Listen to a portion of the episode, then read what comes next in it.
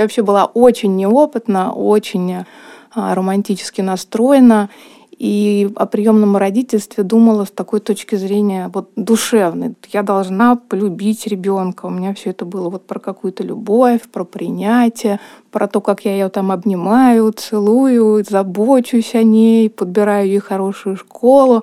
Ну, на практике как-то все оказалось гораздо более жестко и просто.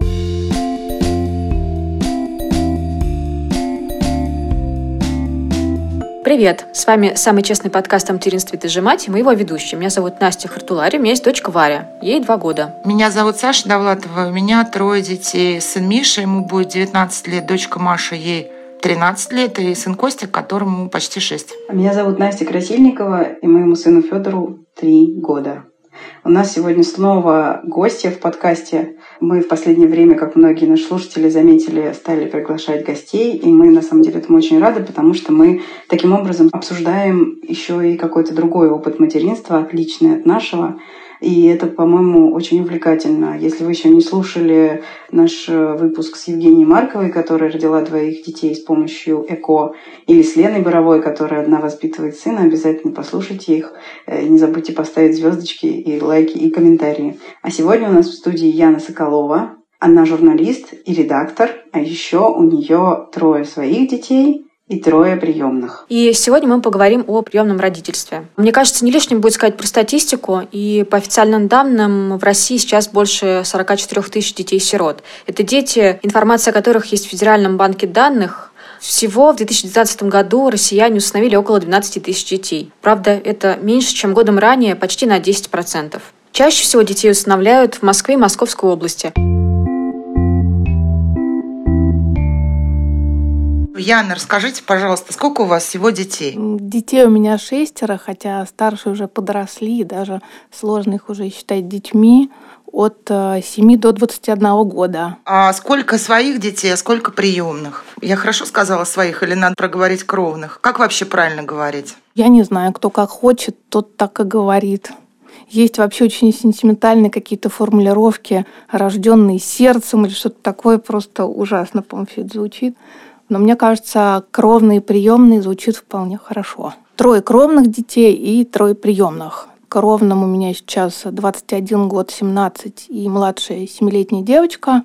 И есть трое приемных ребят. 9 лет мальчик, девочка 11 лет и девочка 16 лет. То есть, получается, были кровные дети, приемные и еще своего вы родили? Нет, все не так. Наоборот, после того, как я родила младшую дочку, кровно.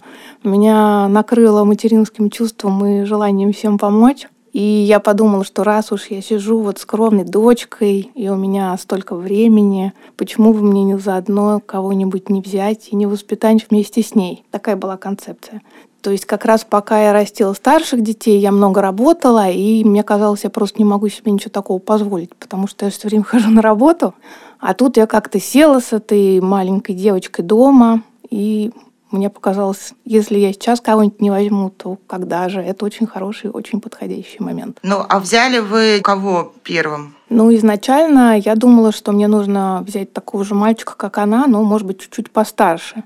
Но когда я стала, будучи неопытным человеком, просматривать всякие базы, фотографии, видеоролики, я запала на совсем другого возраста девочку. Я запала на девочку-ровесницу своей кровной дочки. Но там как бы ситуация была еще в том, что самой кровной дочке очень понравилась эта девочка. Мы с ней вместе все смотрели.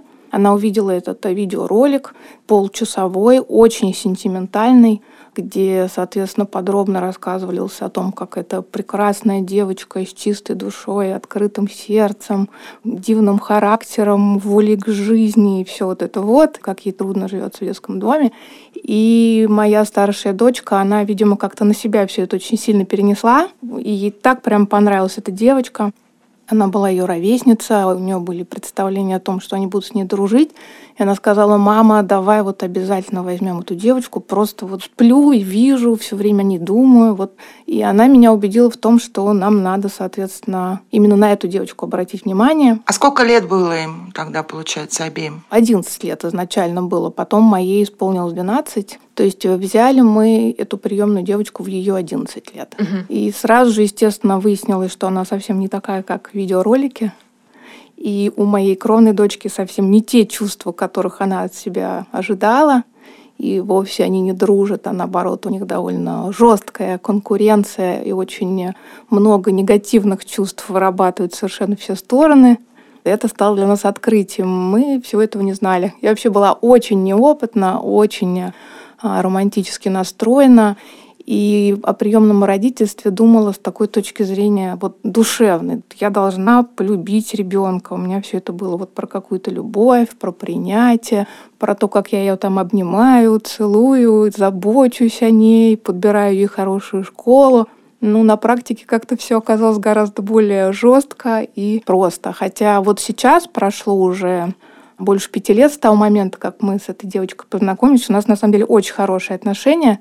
Но много времени прошло, прежде чем они стали хорошими, потому что изначально она была настроена довольно агрессивно, она оказалась страшной хулиганкой, она постоянно хотела что-то поджигать, она постоянно с кем-то дралась, ну, не с моими детьми, а просто как только мы с ней выходили на улицу, она начинала всех задирать, все вокруг ломать буквально. То есть у нее так много было вот этой накопившейся какой-то злости на мир и обид, плюс собственный темперамент, очень энергичной. Конечно, я была просто потрясена. Но опять же, за счет того, что я была еще и очень к этому не готова и наивна и простодушна, я многие вещи безропотно выносила и только хлопала своими большими глазами. Но вместо того, чтобы испугаться, вы взяли еще двух детей. Да, но дело в том, что у меня-то была изначально идея про маленького мальчика, которого я буду растить э, со своей маленькой дочкой. И хотя мы взяли вот эту вот девочку, я продолжала смотреть, как бы нет ли подходящего маленького мальчика. То есть я изначально получила разрешение на двоих детей и убедила, соответственно, органы опеки в том, что вот эту девочку мы никак не можем не взять, просто она без нас пропадет. Но в каком-то смысле она бы действительно пропала, потому что у нее там со здоровьем довольно тяжелая ситуация, и она давно уже сидела в детском доме, никто совершенно к ней не приходил. То есть это вот именно такая сирота в чистом виде. У нее умерла мама, она попала в детский дом, и из-за проблем со здоровьем совсем не было желающих с ней познакомиться. И когда я про все это узнала, мне стало действительно за нее очень-очень обидно.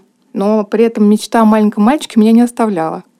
И поэтому я продолжала о нем думать. Я считала так, что с этой девочкой нам так сложно, потому что она довольно большая. Но если мы возьмем маленького мальчика, все будет чудесно. И в итоге таки отправилась через какое-то время за мальчиком, который, по моим представлениям, нам прекрасно подходил, при том, что я даже его фотографии не видела.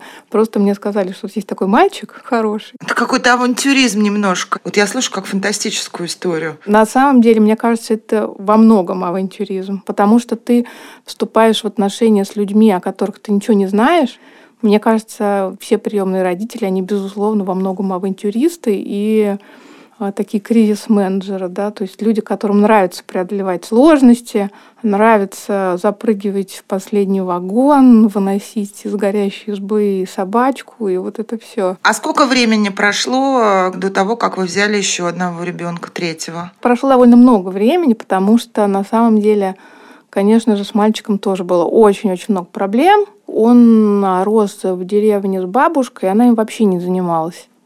То есть он рос с какими-то собаками, там, свиньями, козами, и в итоге он а, такой немножко Маугли, или даже не немножко. Но на момент, когда на него обратили внимание, ему было три годика, он не разговаривал и не понимал обращенную речь практически. Он знал только свое имя. Но меня это не напугало, как мы понимаем. Я решила, что сейчас мы им займемся, и он у нас прям запоет и станет академиком. На самом деле вот все эти потерянные годы, к сожалению, компенсировать в полной мере нам не удается, и думаю, никогда, конечно же, не удастся. Как появился еще один? Ну вот я жила со своими детишками, их стало пятеро, и мне казалось, что, несмотря на все сложности, которые у нас есть, мы их в целом очень даже неплохо преодолеваем. И решено было, что нам нужна еще одна девочка. Причем э, у меня изначально была такая позиция, тоже довольно неоднозначная. Я считала, что мне нужно взять детей, которых никто не берет. Ну, потому что у меня есть трое своих кровных благополучных детей, да, то есть в каком-то смысле, как мать, я себя, в общем-то, реализовала.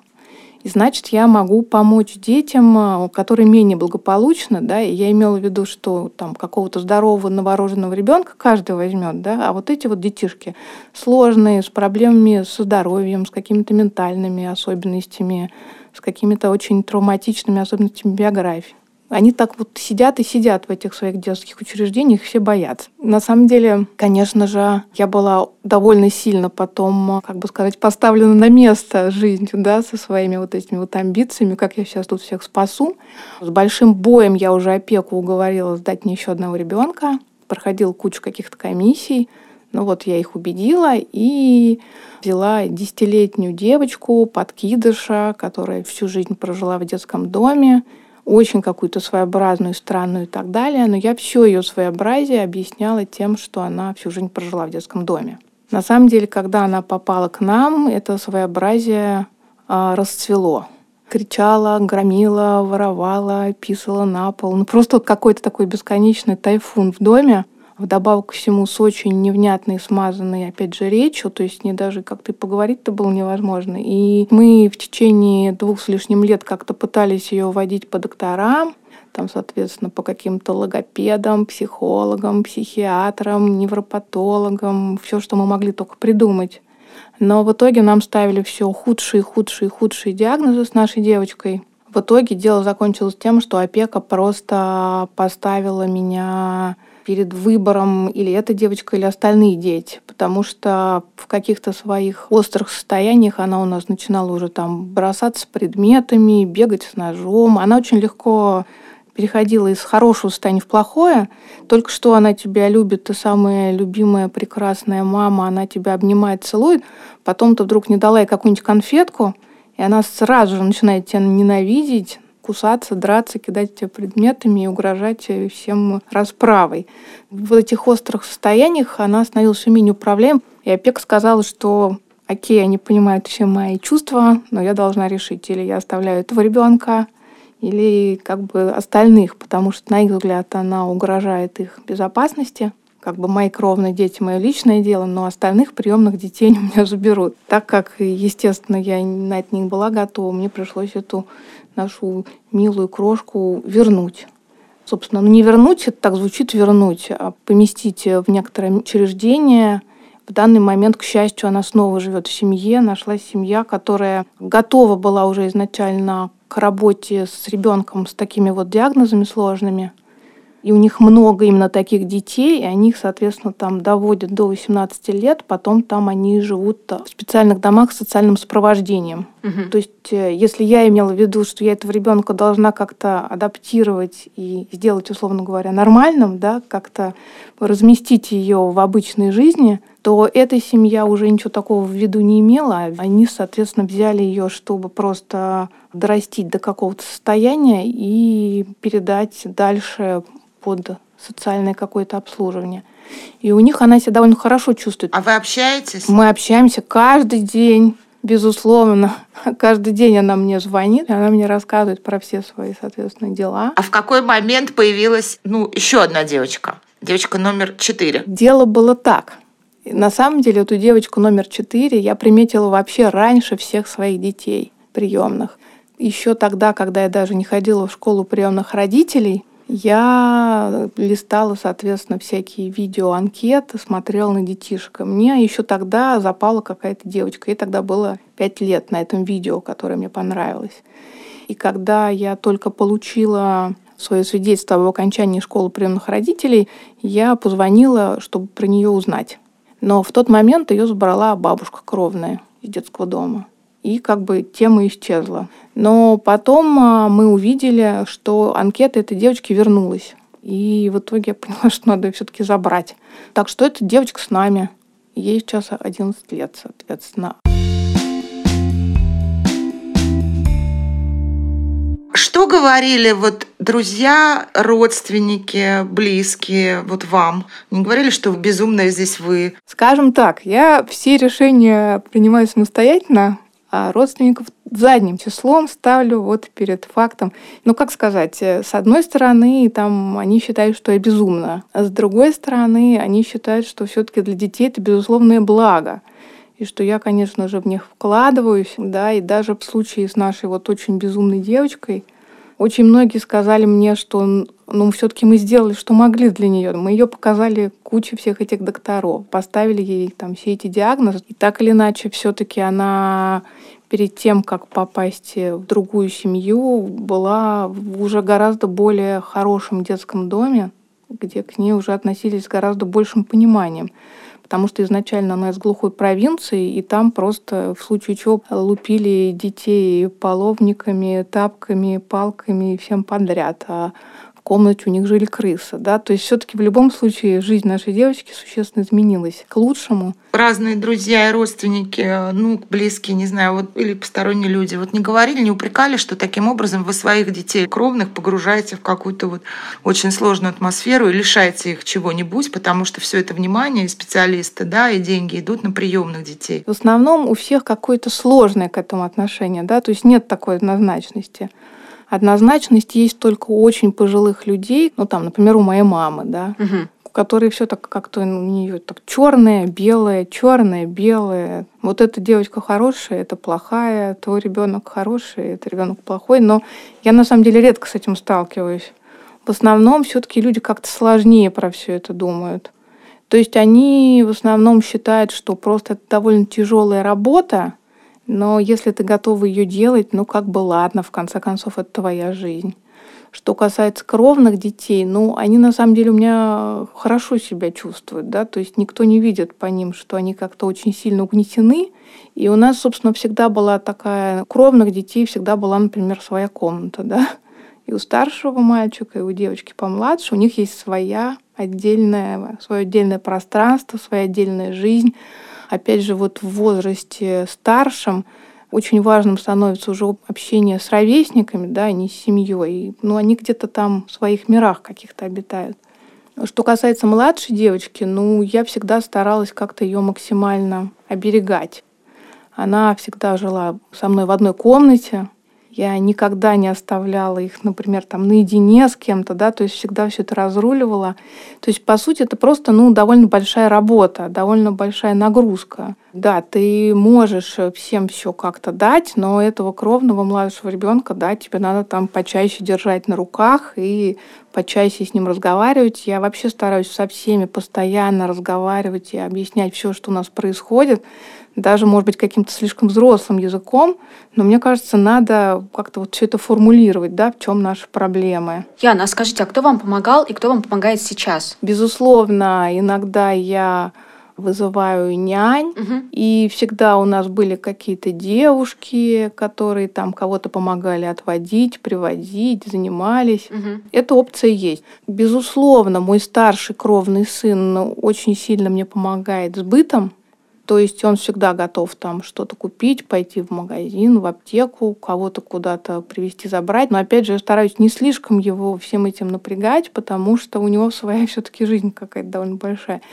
Но опять же, я тоже ему во многом помогаю. То есть у нас такой бартер. Я редактор, он много пишет, и я, честно, все, что он хочет, для него редактирую, делаю. То есть тоже стараюсь ему помогать как филолог филологу, более юному. А он пока с вами живет? Старший сын живет со мной, а вот старшая кровная девочка а, влюбилась в молодого человека и живет с ним. При том, что она довольно юна, но вот у них серьезные отношения. Приемное родительство – это усыновление или какие-то вот еще формы есть? По сути, формы две. Хотя некоторые регионы придумывают еще какие-то дополнительные формы. Но основные формы это усыновление, когда ты берешь ребенка, но в основном с новорожденными детьми это происходит. Да, и через суд оформляешь именно усыновление. То есть это теперь твой ребенок по документам, у него нет никаких особенных льгот, ничего, просто это твой ребенок. У нас до сих пор даже есть закон, который позволяет тебе хранить тайну и никогда не рассказывать этому ребенку о том, что он приемный. Хотя психологи считают, что это очень вредно, потому что на самом деле дети помнят, что с ними что-то такое происходило, и в итоге, если они, например, в уже более взрослом возрасте узнают о своей приемности от посторонних людей, это может быть для них очень травматично и просто обрушит всю их жизнь, да. То есть сейчас все-таки советуют даже усыновленным детям довольно рано говорить о том, что они были усыновлены, что они были выношены другой мамой, но, к сожалению, она не смогла ребеночка растить. И вот теперь это с нами, теперь это наш, но мы ее уважаем за то, что она нам тебя подарила. То есть такая позиция сейчас считается гуманной. Вот. И есть, соответственно, опека, когда ты берешь э, ребенка, но у него сохраняются его собственные документы, свидетельстве о рождении его родители. Ты просто как бы оказываешь государству вот такую услугу, ребенок с тобой живет, тебе выдают какие-то деньги на его содержание. Опять же, есть формат, когда тебе еще дополнительно платят некоторую зарплату за то, что он у тебя живет. И есть еще, например, в Москве такой формат, когда приемные родители уже даже не совсем выбирают детишек, и у них должно быть не менее пяти приемных детишек, но им при этом выделяют уже и квартиру, в которой они могут жить, и платят довольно высокие зарплаты, и у них очень много разных льгот. То есть э, это уже такая форма, когда семья максимально поддерживается, скажем так, да, когда она, с одной стороны, под максимальным контролем государства, но с другой стороны и максимально поддерживается. У меня форма опеки, когда детишки у меня живут, но у них сохраняются все льготы, которые им полагаются от государства, то есть государство должно их там обеспечить квартиры, например, когда они вырастут. Естественно, я, например, никогда не могла бы никакой квартиры никого обеспечить, поэтому мне этот формат больше подходит. И, конечно же, мне нравится то, что выдаются какие-то деньги на содержание детей, потому что иначе я бы совершенно не могла бы никак их потянуть. Потому что если у тебя есть приемные дети, тебе уже очень сложно работать и зарабатывать. То есть работать еще можно, а вот зарабатывать уже не очень. Вот. И есть еще некоторые дополнительные форматы в некоторых регионах, есть какие-то социальные деревни, еще что-то. Ну вот как бы все придумывают что-то свое. Но основное это вот усыновление, когда ты берешь ребенка, он совершенно твой, и за тобой вообще никто не смотрит, ну просто вот это твой ребенок. И опека, когда ты его берешь, но государство тебе как-то помогает, но при этом отчасти контролирует то, что у вас происходит. А как оно контролирует? В целом не очень навязчиво. То есть э, там раз в год ты предоставляешь э, справку из школы, что ребенок ходит в школу. Время от времени какие-то психологи с, с детьми должны общаться. Время от времени опека к тебе заходит. Но никто не рвется слишком вмешиваться, ну, по крайней мере, по моему опыту, да, в твою жизнь. Вот, если можно к тебе не заходить, они не будут заходить. В целом, в нашем случае, контроль государства над этими детьми довольно-таки минимальный. Есть ли разница, как вообще переживается вот эта тревога за кровного ребенка и за приемного? Ну вот, допустим, когда мои кровные, у меня только кровные дети делают что-то плохое, ну и с ними что-то происходит, да, я чувствую свою вину, да, свою полную ответственность. То есть, ну, у меня есть такое ощущение, что это я еще недостаточно хорошо воспитала ребенка, что он курит в 16 лет, в 15, ну, грубо говоря. Вот в случае с приемными детьми здесь нет ли такого, что, ну, как бы вашей вины нету. Ну, то есть мы делаем как бы их жизнь лучше, да, мы стараемся им помочь, а это уже, ну, как бы обстоятельства, которые на это повлияли, они раньше случились. Нет разницы вот в тревоге? Ну, конечно, разница огромная когда ты берешь ребенка, у которого уже много проблем, ты его уже берешь со всеми этими проблемами. Но все-таки довольно странно было бы ощущать, что вот эти вот болезни и тревоги и странности поведения как-то связаны с тобой. Ну, вообще только что познакомились. Они никак с тобой не связаны не очень меня накрывает вина из-за того, что с детьми что-то не так. Ну, то есть того, что вы плохая мать, вот это мой кошмар. Скажем так, вот, например, с мальчиком, который практически не говорил, плохо понимал обращенную речь, да, э, я просто очень высокую изначально планку подняла для себя, что сейчас с ним будет все хорошо. И поэтому, ну да, вот с ним не все хорошо, и я ничего не могу поделать. И, ну, не то чтобы это даже вина, но какое-то, может быть, некоторое, ну, не смогла, ну, не получилось. Да, мы делаем, что можем, но, к сожалению, не то чтобы он у нас до сих пор не понимает обращенную речь, но, скажем так, он понимает ее отчасти. То есть что-то он там у нас уже понимает, а что-то не понимает, а что-то никогда не поймет. То есть э, это не вина, это какое-то другое это какое-то, может быть, бессилие, да, ощущение того, что ты не всесильна. Да, ты старалась, ну вот не вышло. Ну, то есть не то, что совсем не вышло, но не вышло в полном объеме. И если что-то происходит с ребенком, там, условно говоря, он там с кем-то подрался, еще что-то, нет, я вообще не ощущаю, что это моя вина. Потому что, ну, вот он такой изначально. Я очень радуюсь, если он вдруг не подрался. И я просто прихожу в бурный восторг, если мне кто-то хвалит моего ребенка. На самом деле, если вот как раз что касается именно похвалы, похвала моих кровных детей воспринимается как должное, да, ну да, ну, хорошие дети, все с ними нормально. Да, красивые, там, умные, такие ски, ну да. Зато если вдруг моего вот именно приемного ребенка похвалили за что-нибудь, ну я просто расцветаю. Потому что думаю, боже мой, неужели там и, и он, и она тоже вот такие вот вызывают у кого-то добрые, хорошие чувства. То есть э, отчасти, может быть, я как даже недооцениваю своих ребят, потому что я изначально их брала как очень проблемных, и они, может быть, отчасти уже стали менее проблемными, но я привыкла их воспринимать как очень проблемных. И если я вдруг обнаружу, что проблемность чуть-чуть подспала, я просто в такой восторг прихожу. Так радуюсь этому. То есть изначально, как бы, да, если собственные дети — это всегда хорошая погода, но иногда бывает туча, гроза, то приемный ребенок это изначально какая-то полная жесть, ураган, тайфун, все очень плохо. А если вдруг ураган прекращается, боже мой, какое счастье. То есть у тебя ты совершенно с разных концов подъезжаешь к этому состоянию безоблачности. Тут оно тебе дается как базовое, а тут оно тебе дается как некоторое величайшее достижение. И так рада, если вдруг это получается. А если не получается, ну опять же, ну что делать? Ну так было всегда, так было с самого начала.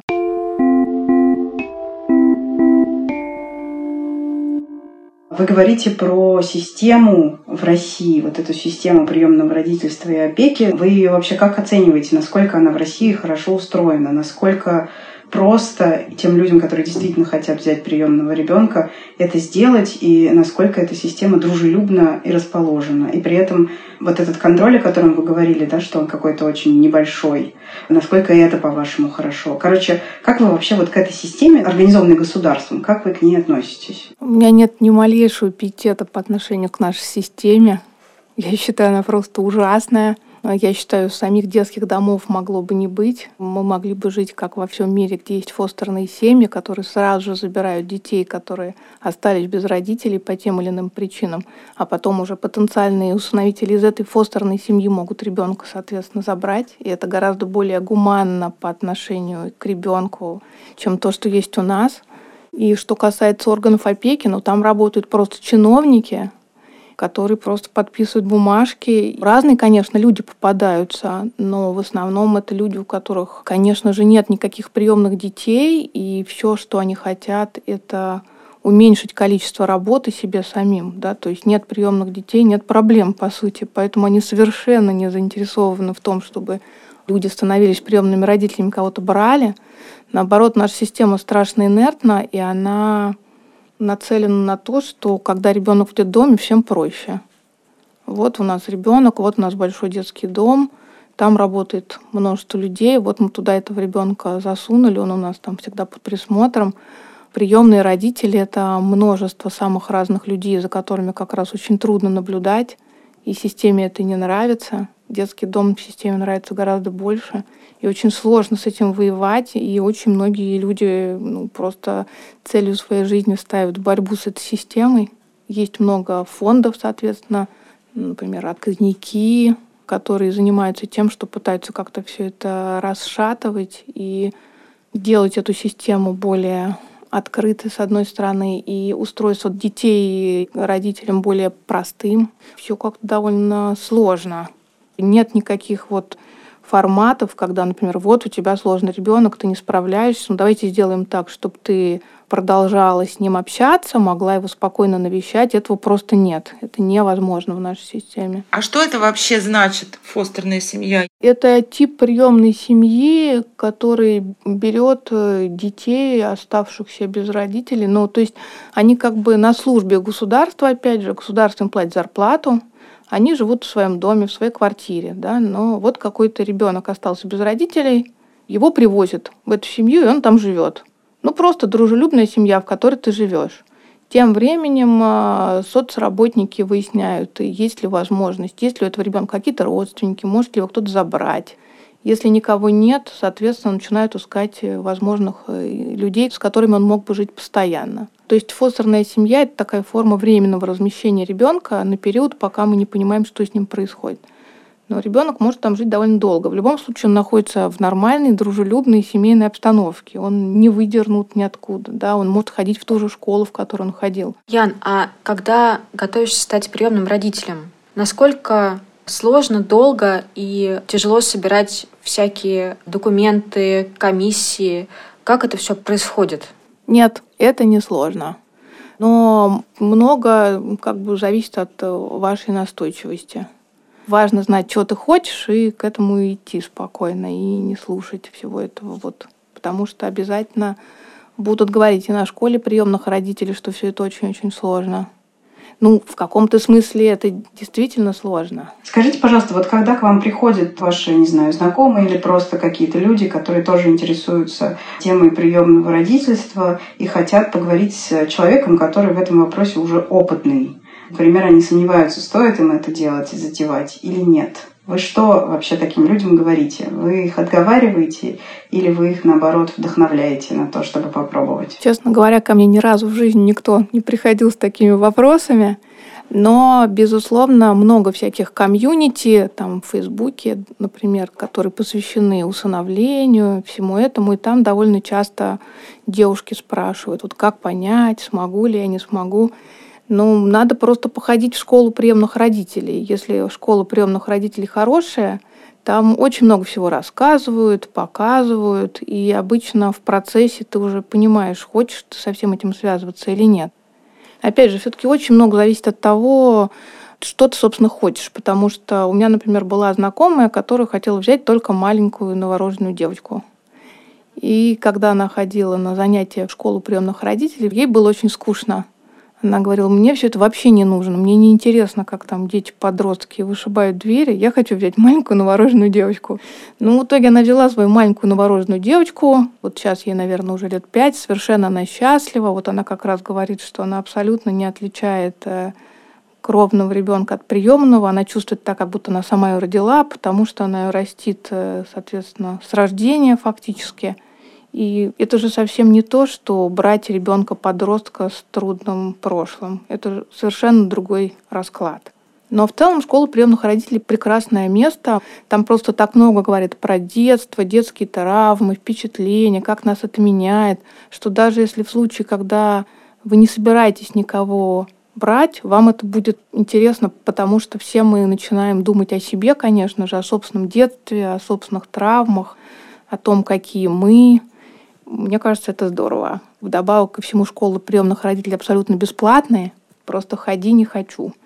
И они обязательно, если ты хочешь быть приемным родителем, то есть ты должен получить там сертификат о том, что ты закончил школу приемных родителей. Так что, что так, что это, это будет полезно.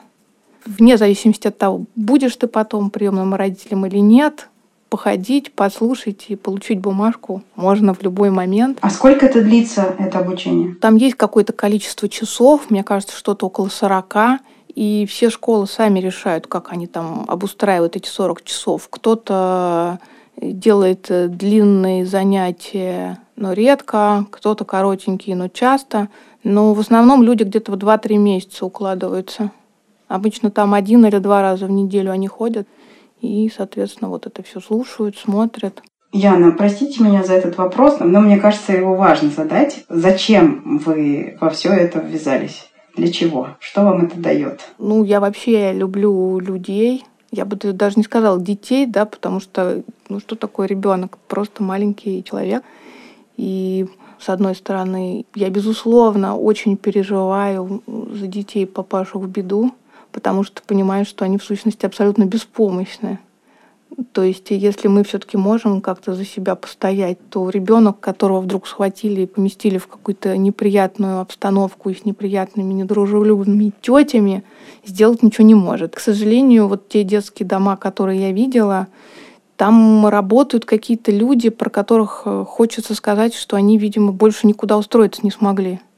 Они все какие-то не очень, как бы сказать, умные, не очень добрые, не очень веселые. В основном это такие вот унылые тетки. Я таких видела в собственном детском саду, когда маленькой была которые бесконечно от всего устали. И вот эти бесконечно усталые тетки растят этих э, несчастных детишек. Ну, конечно, как-то это все очень грустно и очень хочется изменить это. Плюс лично мне это просто интересно, и лично для меня это такой квест, да, что вот как бы ребенок, какие-то с ним отношения, это ничем не отличается от твоих отношений, каких-то, которые тебя очень увлекают там, со взрослыми людьми по степени увлеченности. Но при этом ты можешь больше вложить в них, да, больше в этого ребенка можешь вложить и надеяться, что будет на пользу. В общем, мне это просто все интересно. То есть мне интересно попробовать вот что-то сделать. Но мне также интересно, например, в саду сажать цветочки. Мне кажется, это совершенно тот же тип э, драйва, что вот у тебя есть какой-то там более-менее заброшенный участочек, и вот ты начинаешь там его как-то полоть, пахать, вот тут ты посадил розочку, а тут ты посадил сосенку, а тут ты еще что-то посадил, и вот ты за всем этим следишь. Мне кажется, взращивание детей и садоводство, они довольно-таки близки по своему драйву, да, что там за каким-то растением ты ухаживаешь уж так и так и всяко и эдак, а ничего не получается. А это вроде как-то само растет, и все хорошо, ну, слава богу. Вот, ну, то есть просто какое-то удовлетворение от э, того, что человек э, растет, ты к этому как-то сопричастна.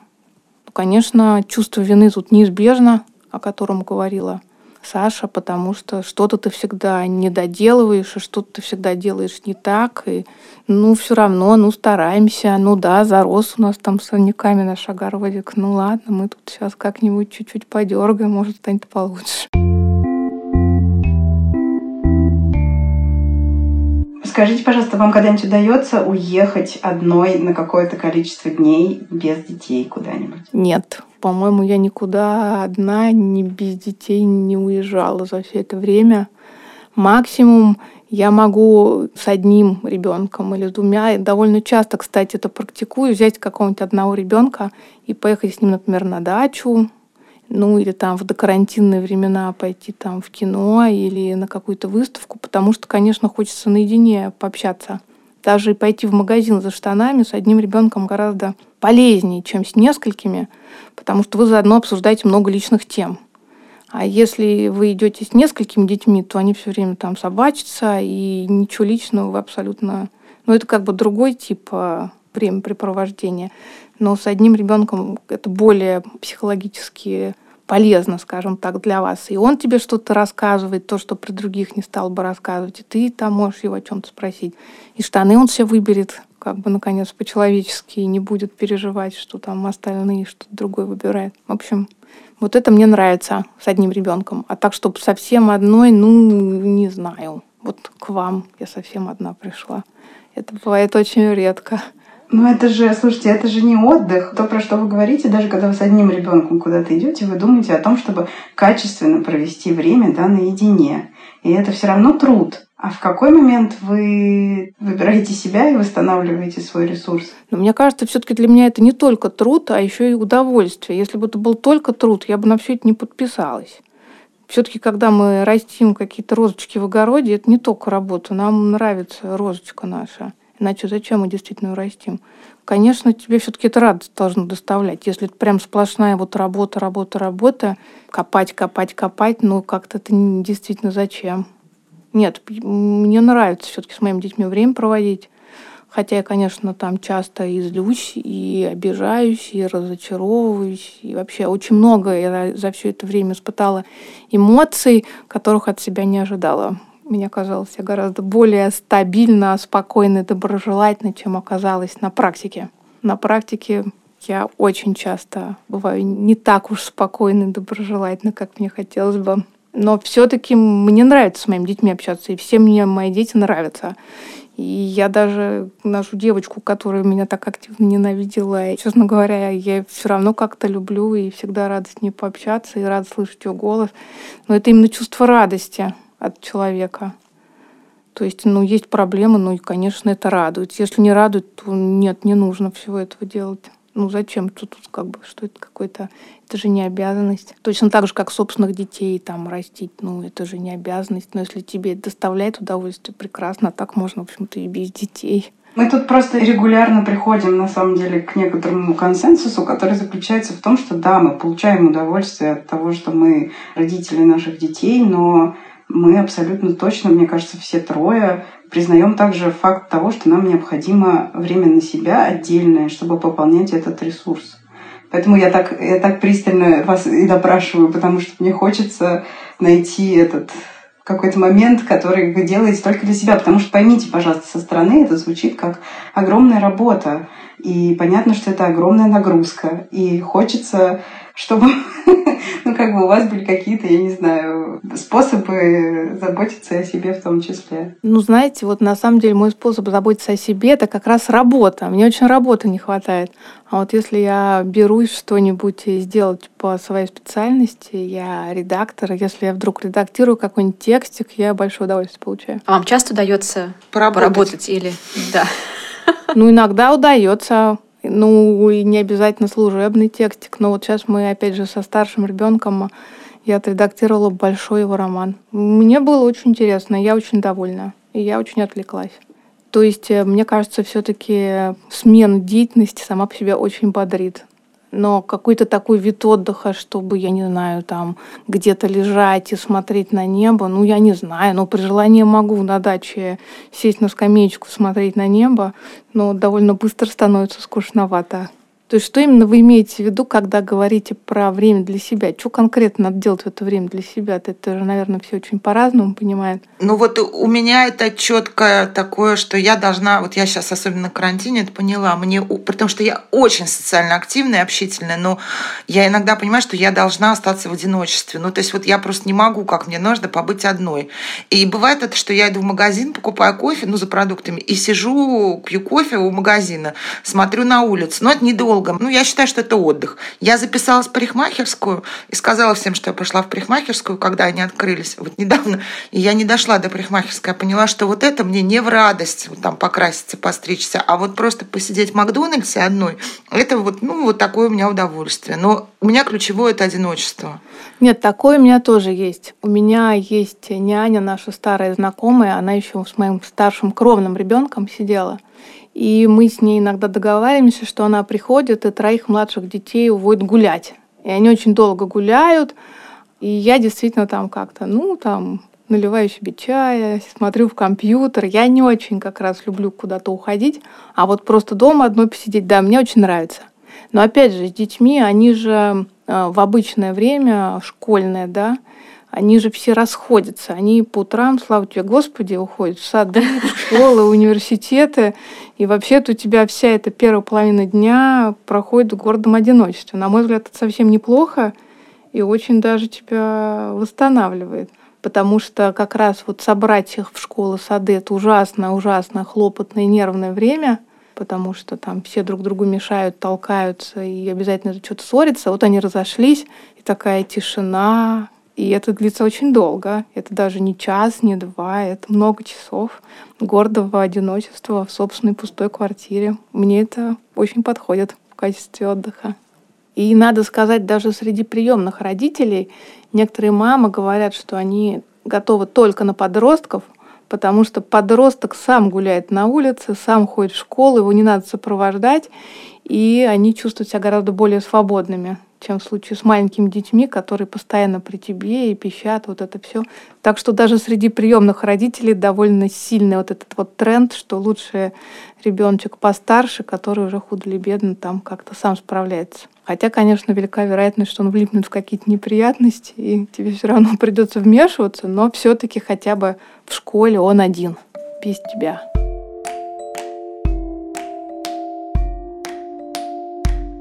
Ян, а скажите, пожалуйста, есть ли, может быть, какие-то три мифа про приемное родительство или про приемных детей, и что бы вы на них сказали, и как бы вы ответили вот на эти вот мифы, которые существуют, если они, конечно, есть? Безусловно, о том, что как-то очень сложно документы собирать, это вообще не сложно. Никаких проблем с документами нет. Их просто собрать. И именно в России требования к усыновителям, приемным родителям ну, минимальные. Там достаточно не совершать уголовных преступлений, и вы уже годитесь. Какой еще? Ну, безусловно, есть миф, что все спасает любовь, но это все-таки не совсем так. И все-таки действительно очень много работы требуется. Если ты просто там ребенка любишь, ну, к сожалению, этого недостаточно. Надо понимать, что если ты его к себе берешь, тебе придется выделять на это бездны времени, и он очень часто тебя будет ставить в очень неприятные психологические ситуации. То есть ты будешь испытывать неприятные чувства, никакую вовсе не любовь ты будешь испытывать, а ты будешь э, злиться, ты будешь разочаровываться в себе, разочаровываться в ребенке, разочаровываться во всей этой концепции. То есть надо как-то к этому быть готовой, что просто вот так считать, что сейчас я полюблю какого-нибудь маленького мальчика, и он полюбит меня в ответ. Да, возможно, рано или поздно полюбит, но перед этим вы все испытаете очень много грустных чувств и грустных чувств, и каких-то недобрых чувств, и каких угодно еще неприятных чувств. Наверное, очень много разных мифов, но я с ними как-то так уж и не сталкивалась. И некоторые мифы, про которые говорят, что это мифы, на самом деле вовсе не мифы. В детдомах э, там все очень любят говорить, вот все говорят, что в детдомах все дети асоциальные, больные. На самом деле это не так. Ну, если честно, я не встречала других детей в детдомах. Понятно, что если ребенок попал в детский дом, то с большой вероятностью он действительно из какой-то очень неблагополучной среды, иначе бы его кто-то забрал. И, к сожалению, действительно, в основном это проблемы со здоровьем у детей идут. В частности, потому что родители не очень благополучные, они там во время беременности там пьют, э, злоупотребляют чем угодно. То есть все эти дети, ну, изначально идут с большими рисками по здоровью. Вот, вдобавок ими никто не занимался, пока они были маленькими, и были упущены какие-то важные периоды, когда нужно было что-то в них вложить. В них это не вложили. Надо быть готовым к тому, что детишки будут не очень умные, не очень добрые, и вообще не очень веселые, и не очень психически стабильные, и что придется все это преодолевать. Вот так или иначе, и быть готовым к тому, что это будет не получаться. Так что миф о том, что в детдомах детишки сложно, я никак не могу разоблачить. Это правда. Безусловно, бывает, э, что в детдома попадают дети, которые, например, жили с бабушками, да, и они действительно довольно благополучные. Но правда в том, что их сразу же забирает кто-то. Приемные родители, они прям видят, ребеночек-то домашний совсем. В приемной среде даже есть такой термин «домашний ребенок». И так называют как раз детей, которые почему-то попали в детский дом, но на самом деле с ним все хорошо но это бывает довольно редко. Очень часто в детдома попадают э, дети, там изначально их, например, мамы с папами из детдомов, да, сами, и они не смогли там как-то наладить свою жизнь. Я не видела благополучных детишек в детдомах ни одного раза просто. Но при этом, например, э, какая-то идея, что у них какие-то там гены, еще что-то, ну это, конечно, тоже неправда. Ну какие гены?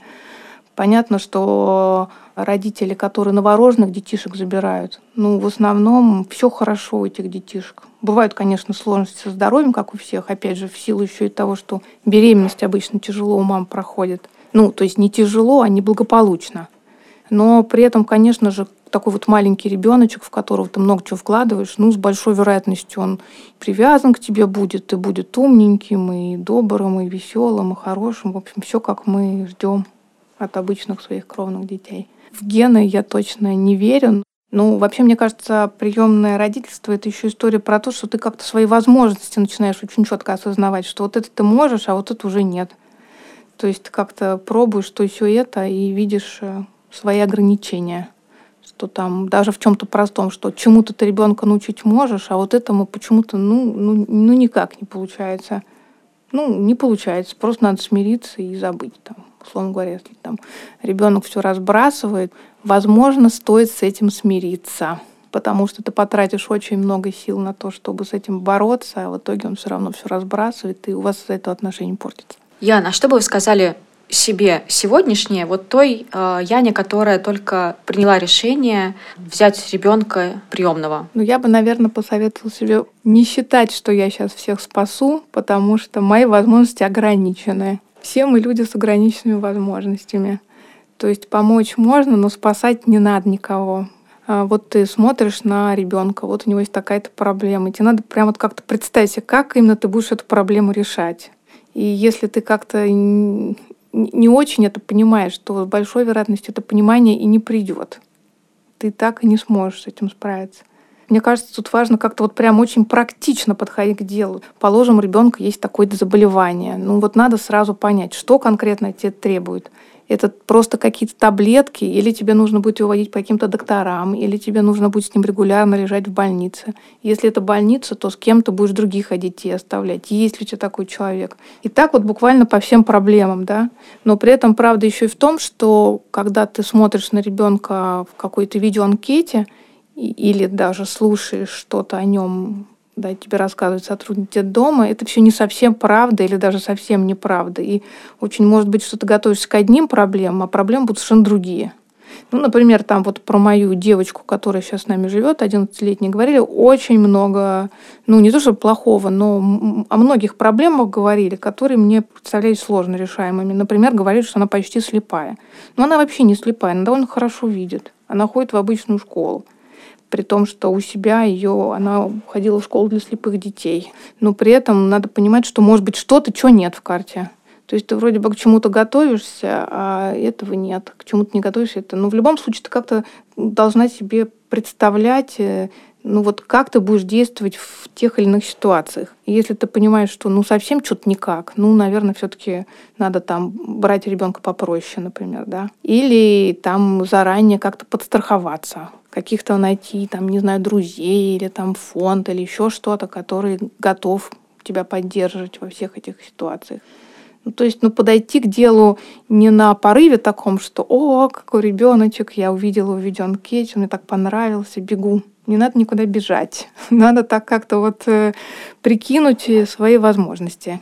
Что ты будешь делать, если то, что ты будешь делать, если все, что ты будешь делать, если этот ребенок тебя начнет ненавидеть, готов ли ты вообще к тому, что он начнет тебя ненавидеть, или ты заранее закладываешься в ваши хорошие отношения. Тогда, к сожалению, это очень спорно. С большой вероятностью у ребенка накопилось очень много обид, и именно на тебя он все эти обиды сейчас начнет выливать, просто потому что оказался поблизости. А до этого у него такой возможности не было. Не было кого-то, кому бы он мог все эти свои обиды рассказать, и на кого-то бы он мог перенести. Сейчас он будет на тебя злиться. Готов ли ты вообще к этому? Если нет, то, наверное, лучше взять кого-нибудь помладше, например. Или, наоборот, постарше, потому что подростки уже получше соображают, с ними уже хотя бы поговорить можно. Договориться. Ну и то, что происходит, облачать в слова. Говорить, что там ты злишься на, на меня, потому что тебе кажется, что я то-то и то-то, но я не то-то и то-то. Это у тебя просто накопилась какая-то злость, пока ты там в детском доме жила, и тебя все обижали. Ну, я тут ни при чем. Я тебе только добра как бы желаю, очень хорошо к тебе отношусь, ты мне очень нравишься. Не сердись, пожалуйста, так уж сильно. По крайней мере, с ребенком постарше уже можно все это сказать. А, например, с ребенком там 5, 6, 7 лет, да ничего ты ему не скажешь. Он выражать эту злость будет, а поговорить не получится. То есть мне кажется, важно просто прикинуть свои возможности, как это все будет выглядеть. Если хорошо все так складывается в твоей голове, ну хорошо. Яна, спасибо вам большое за очень непростой где-то, но очень, мне кажется, важный разговор. И на самом деле я очень сильно восхищена вашей какой-то целостностью и какой-то вот рефлексией вот по всем, даже самым непростым вещам, с которыми вам пришлось столкнуться. Спасибо вам большое. Спасибо большое, Ян. Спасибо вам.